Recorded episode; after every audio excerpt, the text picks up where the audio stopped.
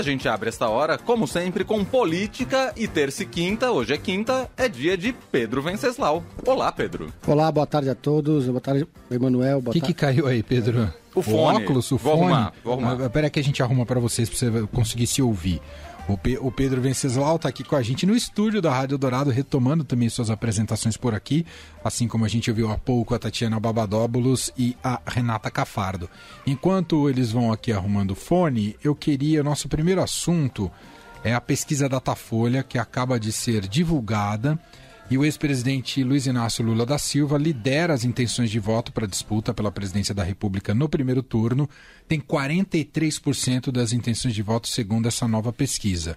Ah, na pesquisa estimulada, estimulada é quando apresentam para para quem é entrevistado ah, quais são os candidatos nessa pesquisa, ele permanece nas, o presidente Jair Bolsonaro permanece na segunda colocação com 26%. Então, retomando, Lula 43, Bolsonaro 26, o ex-juiz Sérgio Moro do Podemos tem 8%, Ciro Gomes do PDT 6%.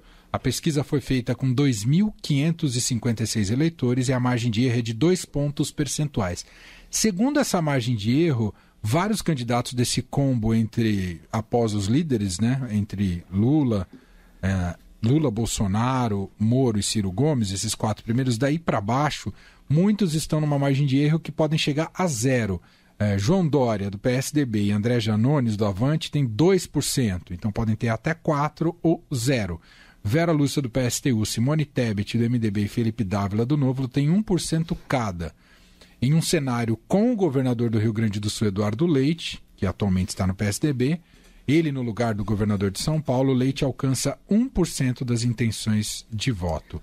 Ah, o Datafolha diz que o levantamento não é diretamente comparável ao anterior por trazer cenários distintos. Desta vez não houve consulta ao nome do presidente do Senado, Rodrigo Pacheco, do senador Alessandro Vieira e do ex-ministro Aldo Rebelo, que desistiram de disputar a presidência.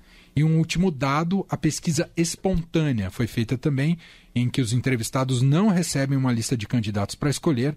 O presidente Jair Bolsonaro chegou a 23% das intenções de voto na espontânea, segundo Datafolha. Já Lula foi lembrado por 30% dos entrevistados. Seu comentário, Pedro Venceslau, sobre essa rodada, sobre essa pesquisa. Primeiro, um trocadilho inevitável, né? Que o governador do Rio Grande do Sul está mais para café com leite. é, e tem, que tá essa novela, filia, não filia, sai, não sai, fica, não fica. Todo mundo anunciou que ele ia embora, agora não vai mais, etc. Bom, é, essa, esse cenário é bom para o Lula e bom para o Bolsonaro, por óbvio, porque consolida a polarização. E para a terceira via é um sinal de que de desgaste total. Existe ainda todo um discurso de tentativa de unificar a terceira via, muitas reuniões, muitas conversas. Mas se nesse, nessa altura do campeonato ninguém da terceira via ultrapassar, como ninguém ultrapassou a casa dos dois dígitos, isso é um mau sinal, porque é sinal de que realmente é, vai ser muito difícil conseguir reverter esse cenário. O, o, Sérgio Moro tem a situação mais delicada de todos ali na terceira via, apesar de pontuar melhor. Tem 8% das intenções de voto, mas está isolado. Tem um partido que não tem tempo de televisão, tem pouco dinheiro, tem uma rebelião interna, porque os deputados do Podemos querem recursos para as campanhas, não querem dividir esse dinheiro com a campanha presidencial. Não tem palanque em São Paulo, perdeu o MBL. Está é, na pior, num, num cenário muito ruim. E foi né? buscar apoio na Europa. E foi para a Alemanha, para fazer campanha na Alemanha. Né? O, o, Ciro Gomes, com 6%, é, também, os dois estão estacionados no mesmo ponto, mas o Ciro Gomes tem ainda uma, um trânsito maior com os partidos do Centrão que não estão com o Bolsonaro. Então já existem umas conversas ainda iniciais de que de repente o, essa terceira via pode incluir o Ciro e aí migrar para o Ciro. O Dória na sua última semana, tem mais uma semana de governo, depois se despede, começa a, pré-campanha, pré-campanha propriamente dita, vai trocar o Palácio dos Bandeirantes por uma, pelo comitê ali na Avenida Faria Lima, onde vai ser a sede do quartel-general, mas também vive uma desconfiança interna dentro do próprio partido, uma pressão muito grande do, de aliados, que, de ex-aliados, tucanos que têm uma dissidência aberta e que estão apostando na permanência do Eduardo Leite, para quem sabe lá na frente o Eduardo Leite substituir o João Dória. Mas como um tem 2%, o outro tem 1%, aí fica mais difícil, né, Manuel? É, tá muito difícil de fato. Bom, claro que a gente faz sempre aquela aquele disclaimer, né, de que é uma pesquisa ainda numa, num período de não uh, intensificação da não é um período oficial de campanha eleitoral ainda numa fase muito preliminar uh, tende uh, não é que tende existe a possibilidade de mudança de cenário a partir do momento que a campanha começa para valer ali para meados de agosto né quando você tem uma intensificação de de mídia principalmente em rádio televisão mas é, também em outros meios né Pedro tem um detalhe aqui que para o Ciro é mais complicado porque ele já teve a, a TV dele. O, os, as propagandas dele já foram para o ar. Aquela, aquelas partidárias. As né? partidárias. Então ele teve uma exibição grande, principalmente nos comerciais de televisão. Então a expectativa é que ele desse uma melhorada. Estacionou. Né? O Dória ainda não. O Lula é agora, tá, vai ser essa, é durante essa, essa, semana e a semana que vem. E o Bolsonaro vai ser o último hum, a aparecer na televisão. Favorece. Então, estrategicamente falando, eles, os, os favoritos ficaram para o final. Agora, desses todos aqui, só o Ciro e o Janones já apareceram na televisão. E uhum. não, não, decolaram, né? É. Bom, nosso outro assunto, Leandro Cacossi com Pedro Venceslau. Super candidatos a deputado, ou aqueles candidatos que tendem a puxar muito voto, principalmente para os seus partidos, né, Pedro? Exatamente. Essa eleição em São Paulo vai ser sui generis, porque vários, várias lideranças nacionais, quadros que já disputaram a presidência, é, agora estão migrando para São Paulo para fazer, ser candidatos a deputado federal, para dessa forma fazer com, seu, com que os seus partidos superem a cláusula de barreira. E aí esses candidatos vai, vão tentar, vão subir o sarrafo para que os partidos consigam, para que eles tenham cerca de um milhão, um milhão e meio de votos e com isso consigam eleger mais quatro, cinco. Então a gente vai ter uma eleição em São Paulo que vai ter. Agora eu fiquei sabendo da possibilidade da Rosângela Moro representando o Sérgio Moro.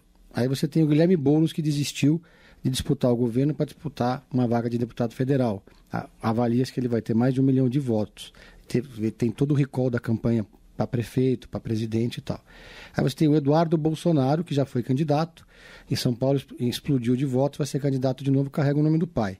Aí você tem a Marina Silva também, que aqui vai, por São Paulo? Vai ser candidata a deputada aqui por São Paulo.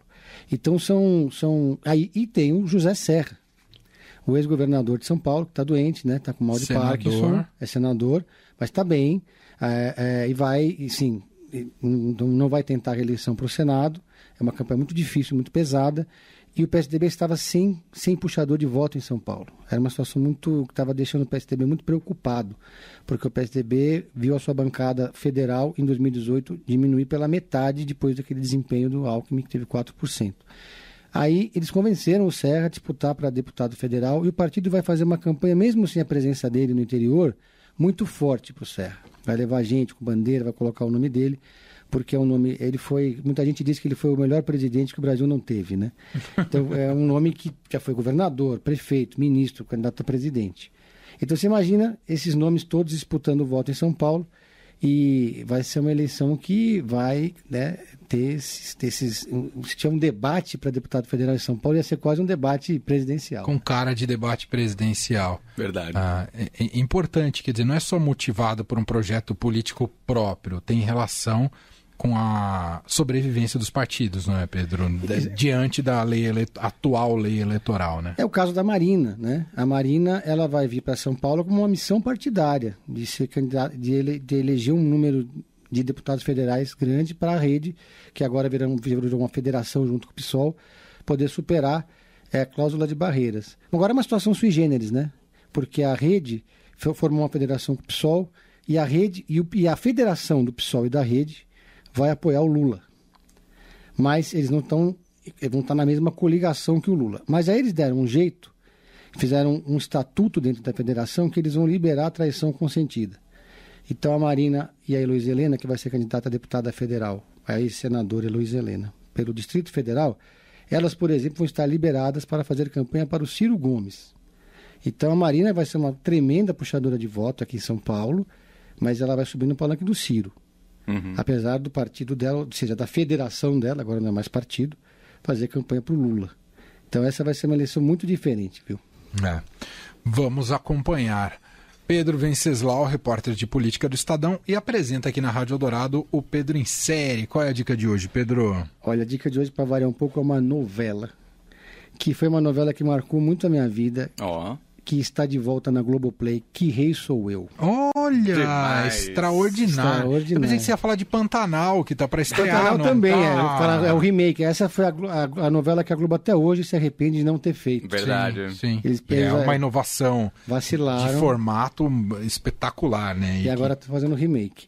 Agora, Que Rei Sou Eu é uma novela de 1989, era um momento de muita efervescência política no Brasil, eleições diretas para presidente, crise do Collor, não tinha crise do Collor, crise política, né, crise do governo Sarney ainda. E é uma novela que, que, de certa forma, antecipou um pouco os acontecimentos. E o Ravengar, vocês lembram dele? Sim. Antônio. Abujamra, sensacional. Um baita de um elenco e uma história é, inspiradora. É uma novela para assistir assim com saudade, sabe assim? Eu, eu, eu, eu era moleque, assisti essa novela, não perdia um capítulo. E aí teve aquela eleição incrível para presidente da República, né?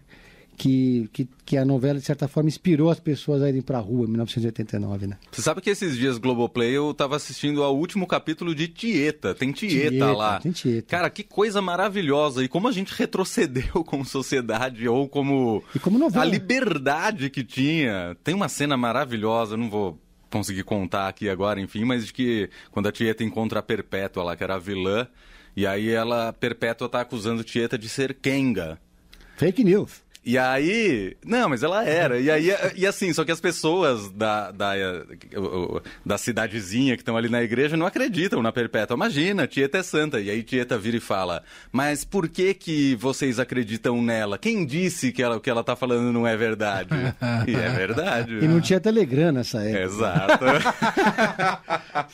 Era, né? Então. Muito bom. Tá aí, gostei da dica, Pedro. Ó, sempre tem Pedro Venceslau com Pedro Série na nossa programação. E Oscar agora domingo, né? Oscar Eu tô, domingo. eu tô torcendo pra Olivia Colman, é a minha preferida, Ah. porque eu achei a Filha Perdida um filmaço. É um bom filme mesmo. E ela tá incrível, ela fez a rainha, né? Uhum, na- no, da- no The Crown. E, e esse filme tam- é, pra mim, O a principal minha- dessa temporada. a principal dessa temporada. Fechado. Boa. Pedro, um abraço, hein? Valeu, um abraço a Valeu, todos. Pedro.